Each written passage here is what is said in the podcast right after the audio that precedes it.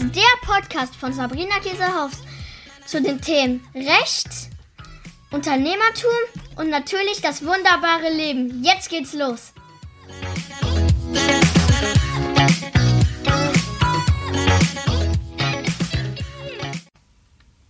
Hallöchen, meine Lieben. Heute geht es um das Thema Geschäftsgeheimnis. Bei Geschäftsgeheimnissen oder Betriebsgeheimnissen denkt man in der Regel erst einmal an Produkte, an Erfindungen vielleicht, an Produkte, die auch patentiert sind, die jemand vielleicht durch Spionage, ja, äh, klaut sozusagen, vielleicht Entwicklungsbaupläne klaut, um dann ein Plagiat zu entwerfen. Aber was viele nicht wissen, ist, dass wir in Deutschland seit April 2019 ein neues Gesetz haben, nämlich das Geschäftsgeheimnisgesetz. Das ist eine EU-Richtlinie, die eben jetzt durch dieses Geschäftsgeheimnisgesetz in deutsches Recht umgesetzt wurde. Und es geht eben nicht nur um Produkte oder um, ich sage jetzt mal in Anführungsstrichen, abgefahrene Patente, die hier geschützt werden, sondern auch Konzepte, Daten von Kunden, Daten vielleicht von Kooperationspartnern, letztendlich wirklich die Essenz auch deines Unternehmens. Das heißt, jeder, auch Dienstleister, so wie ich ein Dienstleister bin oder wenn du vielleicht Coach bist, Berater bist, ähm, hat letztlich auch Geschäftsgeheimnisse. Natürlich hat man das. Und immer wieder, wenn ich mit Mandanten auch spreche, dann sagen die, ja stimmt, da habe ich mir noch gar nicht so richtig Gedanken drüber gemacht. Aber, kommt meistens an das Aber, aber ich habe auch letztens mal gehört, dass ein Mitarbeiter von einem Kollegen von mir das Konzept mitgenommen hat, dass vielleicht sogar ein Kunde oder ein vermeintlicher Kunde einen Online-Kurs mitgemacht hat und dann das gleiche in seinem eigenen Namen verkauft hat. Man muss natürlich hier ein bisschen differenzieren zwischen Urheberrecht, Datenschutzrecht, Markenrecht und diesen Geschäftsgeheimnissen. Das ist juristisch alles so ein bisschen aneinander angelegt und wir wollen uns das jetzt einmal ein bisschen anschauen, damit ihr versteht, was ist jetzt genau was und was bringt dir jetzt ganz persönlich oder was bringt deinem Unternehmen dieses Geschäftsgeheimnisgesetz. Also, das erste ist, dass es ähm, das Urheberrecht gibt. Das Urheberrecht, ähm, da geht es eben darum, dass letztlich, wenn du ein Produkt erstellt hast, wenn du ein Video produziert hast, wenn du einen Online-Kurs gemacht hast, wenn du ein Konzept individuell ausgearbeitet hast, wenn du ein Bild gemalt hast, dann bist du der Urheber von diesem Werk. So, das passiert automatisch. Das heißt, man muss jetzt nicht extra irgendwo aufschreiben, so jetzt bin ich Urheber davon. Wir alle kennen aber wohl diese Copyright-Hinweise. Das kann man machen, bedeutet aber noch lange nicht, dass eben der, der das Copyright drunter setzt, auch wirklich derjenige ist, der das Werk erschaffen hat. Aber erst einmal haben wir ein Urheberrecht daran. So, das hat jetzt erstmal mit Geschäftsgeheimnissen uns überhaupt gar nichts zu tun. Wir sind Urheber und deswegen alleine schon aufgrund dieser Urhebereigenschaft darf niemand unsere Sachen einfach eins zu eins kopieren. Ja, sondern wenn jemand wirklich den Kurs, den ich gemacht habe, wenn jemand einen Blogartikel, den ich geschrieben habe, selber eins zu eins kopiert, dann kann ich aus dem Urheberrecht heraus dagegen vorgehen. Dann gibt es noch den ganzen Bereich im Markenrecht, Patentrecht. Ich will auf Patente gar nicht jetzt so eingehen, weil das kommt eigentlich ähm, in der Regel jetzt ähm, bei euch wahrscheinlich weniger vor, als jetzt eine Marke schützen zu lassen. Ich selber habe auch die Marke Lawlikes schützen lassen. Da geht es wirklich darum, dass man sagt, es gibt eine Marke, die man für einen gewissen Bereich hat schützen lassen. Und wenn jetzt jemand anders den Namen Lawlikes in meinem Fall verwenden würde, dürfte ich eben aus diesem Markenrecht aus dem gewerblichen Rechtsschutz heraus gegen diese Person oder gegen das Unternehmen vorgehen. So. Dann gibt es noch das Datenschutzrecht. Da geht es ja darum, von dem Blickwinkel her, wenn, wenn man das sich mal anschaut, dass der Kunde bzw. die personenbezogene Daten ja, der einzelnen Person geschützt werden sollen. Da geht es ja nicht darum, dass wir als Unternehmer irgendwie geschützt werden, sondern es geht darum, dass der Kunde in der Regel oder Interessenten, die auf unsere Webseite kommen, dass also deren Daten geschützt werden und dann haben wir eben einen Haufen Verpflichtungen, die wir einzuhalten haben. Und dann ist das vierte, aber aus meiner Sicht ähm, auch durch dieses Gesetz muss man sagen, ein ganz, ganz wichtiges, ähm, äh, ganz, ganz wichtiger Punkt, eben das Geschäftsgeheimnis. Denn das Geschäftsgeheimnis ist natürlich dafür da, uns zu schützen als Unternehmer, unsere Ideen zu schützen, unsere Identität als Unternehmer ähm, eben hier vor dem Zugriff von außen durch. Das können Kooperationspartner sein, Kunden sein, das ähm, können letztlich Mitbewerber sein, das können ja eben auch virtuelle Assistenten sein, das können eben Freelancer sein.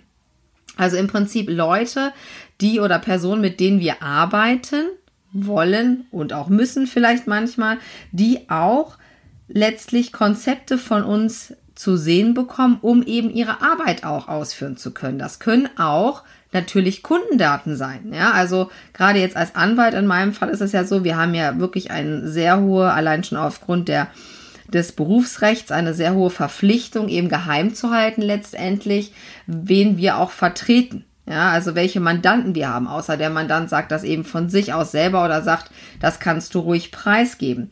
Das möchte man nicht. Man hat eben auch gewisse Konzepte vielleicht, wie man bestimmte Produkte erstellt. Und natürlich, wenn man Mitarbeiter hat oder auch Freelancer hat, dann müssen die ja bestimmte Sachen sehen. Ansonsten können sie ja gar nicht im Unternehmen mitarbeiten.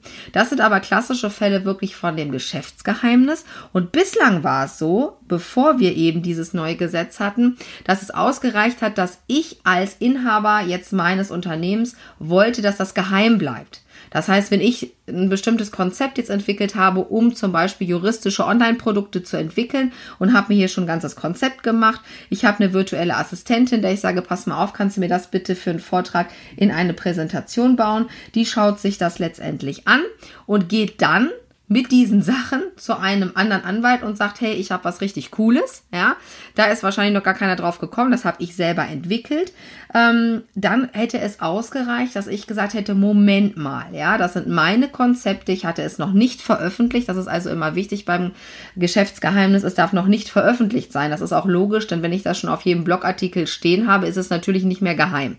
So, ähm, das hat gereicht, dass alleine mein mein Gedanke, das zu schützen oder mein Wunsch, mein Wille, dieses Konzept zu schützen, hat ausgereicht vor Gericht. Das hat sich jetzt geändert und deswegen hat man auch als Unternehmer einen Handlungsbedarf, denn jetzt steht im Gesetz drin, und das ist eben ganz neu, dass ein Geschäftsgeheimnis, es gibt jetzt auch eine neue Definition, was äh, sehr lobenswert ist, weil das war vorher ein bisschen schwierig.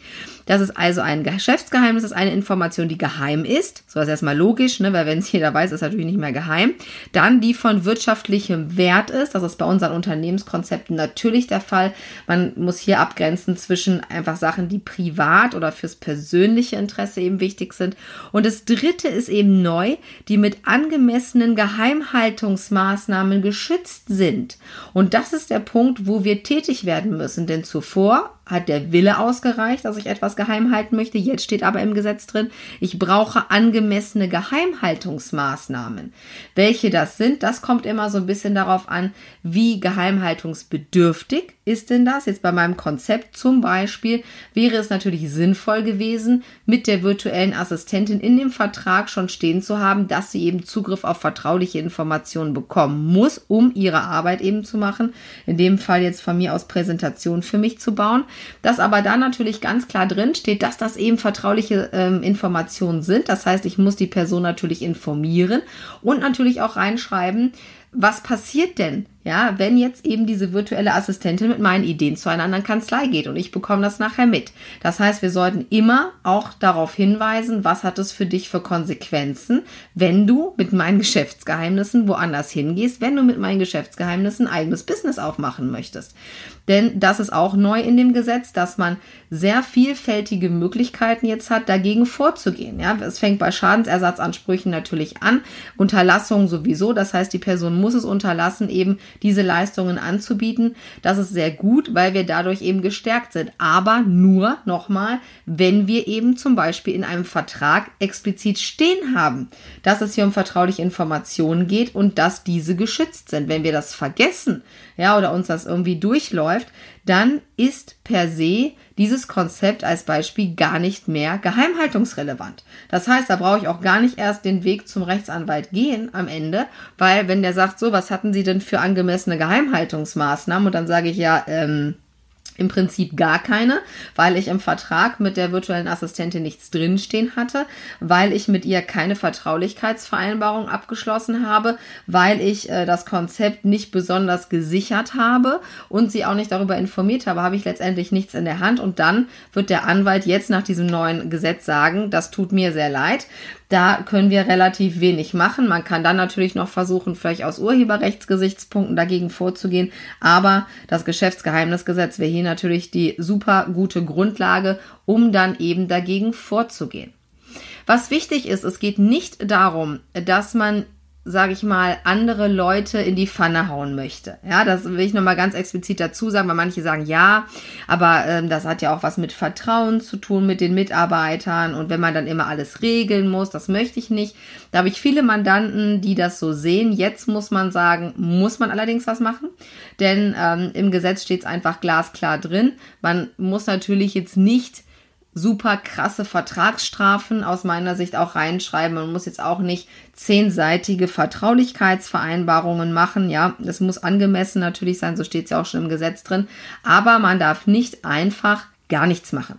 man muss sich darüber Gedanken machen und ich denke, jeder hat als Unternehmer eben bestimmte Punkte, die durchaus geheimnisrelevant sind und die eben auch unter das Geschäftsgeheimnis fallen. Ich denke nur daran, wenn man jetzt auch mit einem neuen Kooperationspartner vielleicht überlegt, zusammenzuarbeiten und ihm schon mal ein bisschen zeigt, was man schon für Konzepte hat. Und ähm, alleine dieses Jahr habe ich, glaube ich, zehn solcher Fälle hier in der Kanzlei gehabt, die eben äh, entweder mit Mitarbeitern zu tun hatten, die mit Kooperationspartnern zu tun hatten und auch zum Teil mit Kunden. Denn man muss natürlich auch dazu sagen, es ist ja viel einfacher geworden für Kunden, sich auch unsere Sachen anzuschauen. Ja, denn gerade wenn wir im Online-Bereich tätig sind, ich habe ja auch selber viele Online-Kurse, ich kann das ja gar nicht übersehen. Ja, wenn jetzt ein Rechtsanwaltskollege als Beispiel sich jetzt meine Kurse äh, kaufen würde, privat unter seiner privaten äh, GMX-Adresse oder was auch immer, dann würde ich das ja gar nicht merken. Er könnte sich komplett alles angucken, ganz in Ruhe, ja, könnte alle Sachen sich rausziehen. Das ist ja auch sogar alles noch mit Downloads, ja, für meine Leute gemacht, für die Kunden und könnte sich dann einfach eigene Kurse bauen und die dann einfach für, weiß ich nicht, die Hälfte verkaufen oder was auch immer. Und dann ist eben auch die Frage, wann kriege ich das mit? Ja, und deswegen ähm, ist es gar nicht so abwegig, dass sowas passiert. Ich glaube, das passiert relativ häufig. Ich lese auch immer wieder dann in den Social Media, auch bei Facebook als Beispiel, wo ich ja noch sehr viel ähm, aktiv bin. Ja, ähm, ach, das wird sich schon bereinigen, ja, der Markt bereinigt sich und wenn du der Erste warst, der diese Idee hat, dann ähm, ähm, werden die, die Kunden dann nachher wieder zu dir kommen. Ja, das hört sich toll an, aber das ist in der Regel nicht so. Da muss man eben auch mal realistisch sein und als Kunde, diesen Fall hatten wir dieses Jahr auch einmal in der Kanzlei, wenn du die Möglichkeit hast, ein identisches Produkt ja, zur Hälfte des Preises zu bekommen, ist es den Kunden in der Regel oft relativ egal, ob das jetzt äh, der, derjenige ist, der sozusagen das erfunden hat oder dieses Konzept entwickelt hat, oder ob es eben jemand ist, der das einfach abgekupfert hat und der einfach jetzt das Gleiche für die Hälfte des Preises anbietet. Ne, das ist zwar sehr unromantisch, aber äh, das ist eben einfach äh, wirtschaftlich, ja, weil auch äh, die Kunden natürlich überlegen, wie investiere ich jetzt mein Geld? Und wenn ich schon weiß, okay, da bekomme ich im Prinzip fast das Gleiche oder ich bekomme sogar das Gleiche, dann gehe ich eben auch dahin. Das heißt, auch wenn man grundsätzlich äh, der Typ ist, der sagt, ach, ich möchte eigentlich gar nicht so viel regeln, gibt es jetzt aus meiner Sicht gar keine andere Möglichkeit, als sich wirklich die Sachen anzuschauen. Und wie macht man das? Das erste ist natürlich, dass du gucken solltest, was hast du denn überhaupt für geheimhaltungsrelevante Daten bei dir im Unternehmen. Das sind wahrscheinlich die Kundendaten, das sind vielleicht auch bestimmte Kooperationspartner, das sind vielleicht bestimmte Ideen und Konzepte, die du eben noch nicht nach draußen getragen hast. Dann muss man sich überlegen, wie stufe ich die ein? Also ich würde die schon so ein bisschen einstufen. Es gibt irgendwie acht Stufenprogramme, das finde ich ein bisschen krass. Ich würde vielleicht drei Stufen machen, dass ich sage, eins sind wirklich die Sachen, also wenn die jetzt der Mitbewerber genau sehen würde, wäre das sehr schlecht, ja, weil da habe ich vielleicht einen wirklichen Wissensvorsprung auch oder einfach auch einen Expertisenvorsprung gegenüber dem Mitbewerber. Zwei wäre so Mittel, ja, wo man vielleicht sagt, das sind jetzt die Kooperationspartner ähm, die man da jetzt nicht, äh, oder wo man nicht möchte, dass jetzt jeder weiß, mit wem man kooperiert. Das kann sein. Und drei ist dann eher, wo man sagt, ja, das ist zwar schon geheim, aber es wäre jetzt nicht so mega dramatisch. Wichtig ist, alle drei müssen natürlich ein wirtschaftliches oder man muss ein wirtschaftliches Interesse an diesen Punkten haben. Wenn das nur rein privat ist oder fürs Ego, dann zählt das natürlich nicht. Und dann muss man sich überlegen, wie schütze ich die? Das heißt, jetzt in dem ersten Beispiel, wenn ich sage, ich habe jetzt hier wirklich einen Wissensvorsprung oder ich habe ein, ein besonderes Konzept entwickelt, dann muss ich natürlich gucken, welche Personen in meinem Umfeld sehen das müssen es sehen. Erstmal die Abgrenzung natürlich, ne? Need-to-Know-Prinzip, müssen überhaupt alle das angucken. Also ich erlebe es immer wieder und da schlage ich wirklich die Hände über dem Kopf zusammen, nicht nur aus Geschäftsgeheimnisgedanken, sondern auch aufgrund äh, der DSGVO, dass selbst Praktikanten ja überall reingelassen werden. Ja, also sind überhaupt keine Ordner gesperrt. Ja, die Praktikanten können sich alles angucken und ähm, das ist ja ein leichtes heutzutage alle mit dem Smartphone. Selbst wenn man jetzt sagt, ja, aber man kann ja keinen USB-Stick mehr in den Computer stecken stecken. Ja gut, das ist vielleicht schon mal das Erste, was ganz gut ist, wenn das nicht mehr geht. Aber jeder hat von uns ein Smartphone und wenn ich mir die Sachen eben schnell da abfotografiere, ähm, das ist ja wirklich eine, eine echte Leichtigkeit letztendlich, ja. Also da solltet ihr einfach überlegen, wie kann ich mich ähm, erstmal davor schützen, wer muss überhaupt hier was sehen. Und wenn da jemand was sehen muss, dann solltet ihr definitiv in Zukunft dazu Regelungen haben, das heißt vertragliche Vereinbarungen. Die müssen auch gar nicht so riesig sein. Ja, manchmal reicht da schon zwei Seiten. Auch natürlich, wenn ihr mit neuen ähm, Kooperationspartnern euch unterhaltet. Das Thema hatten wir damals auch, als wir, als es darum ging, ein Plugin zu entwickeln. Da haben wir auch dann mit einigen gesprochen, hatten auch natürlich ähm, solche Letter of Intent nennt man das juristisch, also solche LOIs, wo man gesagt hat, also wir haben vor, zusammenzuarbeiten. Wir wissen es noch nicht genau. Mm, aber wir müssen dann eben auch bestimmte Sachen offenlegen und ähm, das dürfen eben äh, jetzt die Kooperationspartner nicht anschließend für sich selber dann verwenden. So, das ähm, ist, glaube ich, ein ganz, ganz wichtiger Aspekt und auch ein relativ einfacher Aspekt. Und es gibt natürlich verschiedene Spielarten. Das heißt, es gibt diese NDAs, nennt man die, diese Non-Disclosure Agreements, diese Vertraulichkeitsvereinbarungen in alle Richtungen. Ja, das heißt, es kann sein, dass das einseitig ist. Wenn jemand mit mir zusammenarbeitet, vielleicht für ein Projekt, dann ist es auch noch befristet, dass ich sage, für ein halbes Jahr, für ein Jahr. Es gibt allerdings auch Vertraulichkeitsvereinbarungen, die auch nach der Zusammenarbeit natürlich dann auch wirksam sein sollten. Ja, weil ansonsten macht es natürlich gar keinen Sinn. Bei Angestellten muss man immer so ein bisschen aufpassen, weil man ja dem Angestellten oder dem Mitarbeiter nicht verbieten kann, über alles zu reden. Ne? Also man kann ihm nicht den Mund verbieten. Immer wieder sehe ich wirklich Klauseln, die letztendlich dazu führen, dass, dass der Mitarbeiter gar nichts mehr darf. Sowas ist natürlich unwirksam. Das muss eben in einem gewissen Verhältnis äh, schon noch sein, dass natürlich der Mitarbeiter auch über seine Arbeit sprechen kann, aber zum Beispiel eben bestimmte Sachen nicht nach außen getragen werden dürfen, vor allen Dingen nicht, wenn der Mitarbeiter geht. Und auch da ist es ganz wichtig, auch bei einem Freelancer nochmal so ein Exit-Gespräch zu führen und zu sagen, wenn man diese Vereinbarung hat, also, ne, wir trennen uns jetzt hier, aber du denkst bitte daran, wir haben hier eine Vereinbarung und die ist gültig.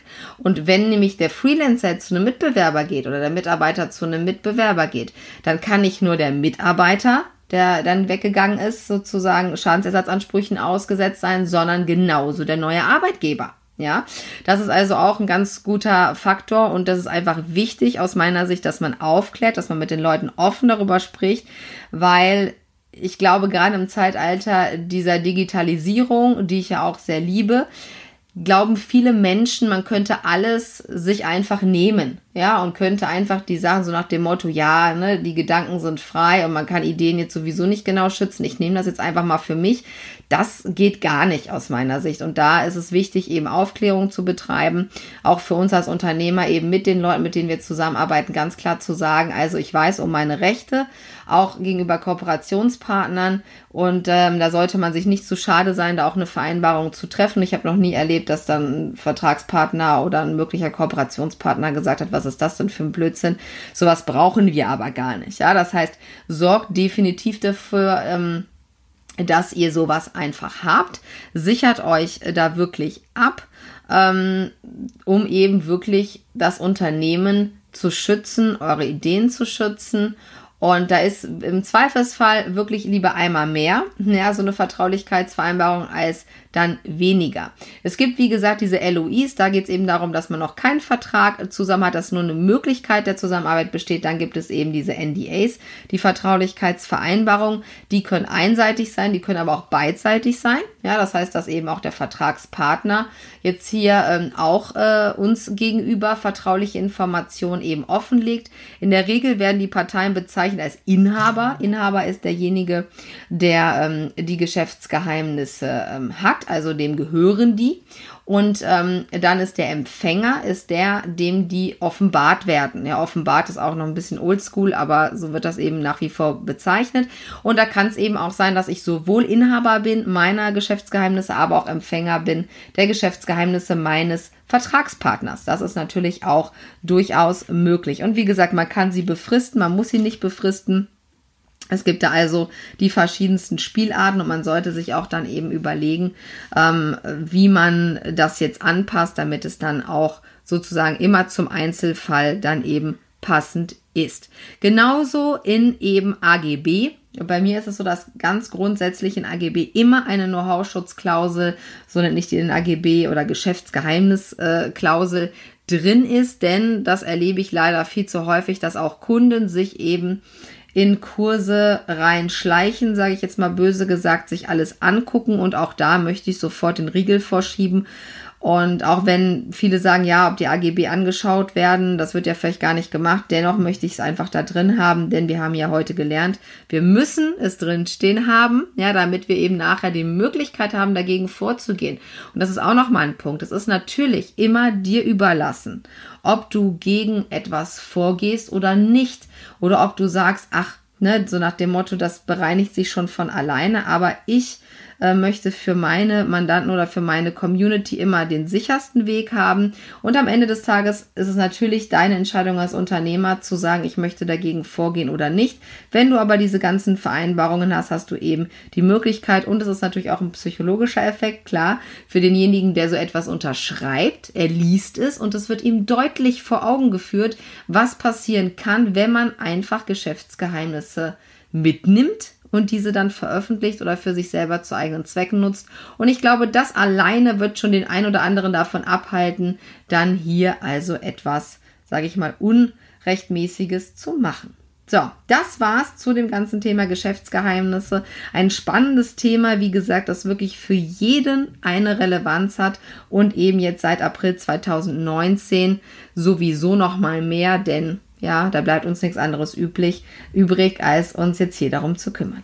Ich wünsche dir auf jeden Fall von Herzen, dass du dich da richtig absicherst und äh, natürlich auch, dass du nie diese Vereinbarung letztendlich ziehen musst und ähm, ja, dass alles so läuft in deinem Unternehmen, wie du es dir wünschst. Deine Sabrina.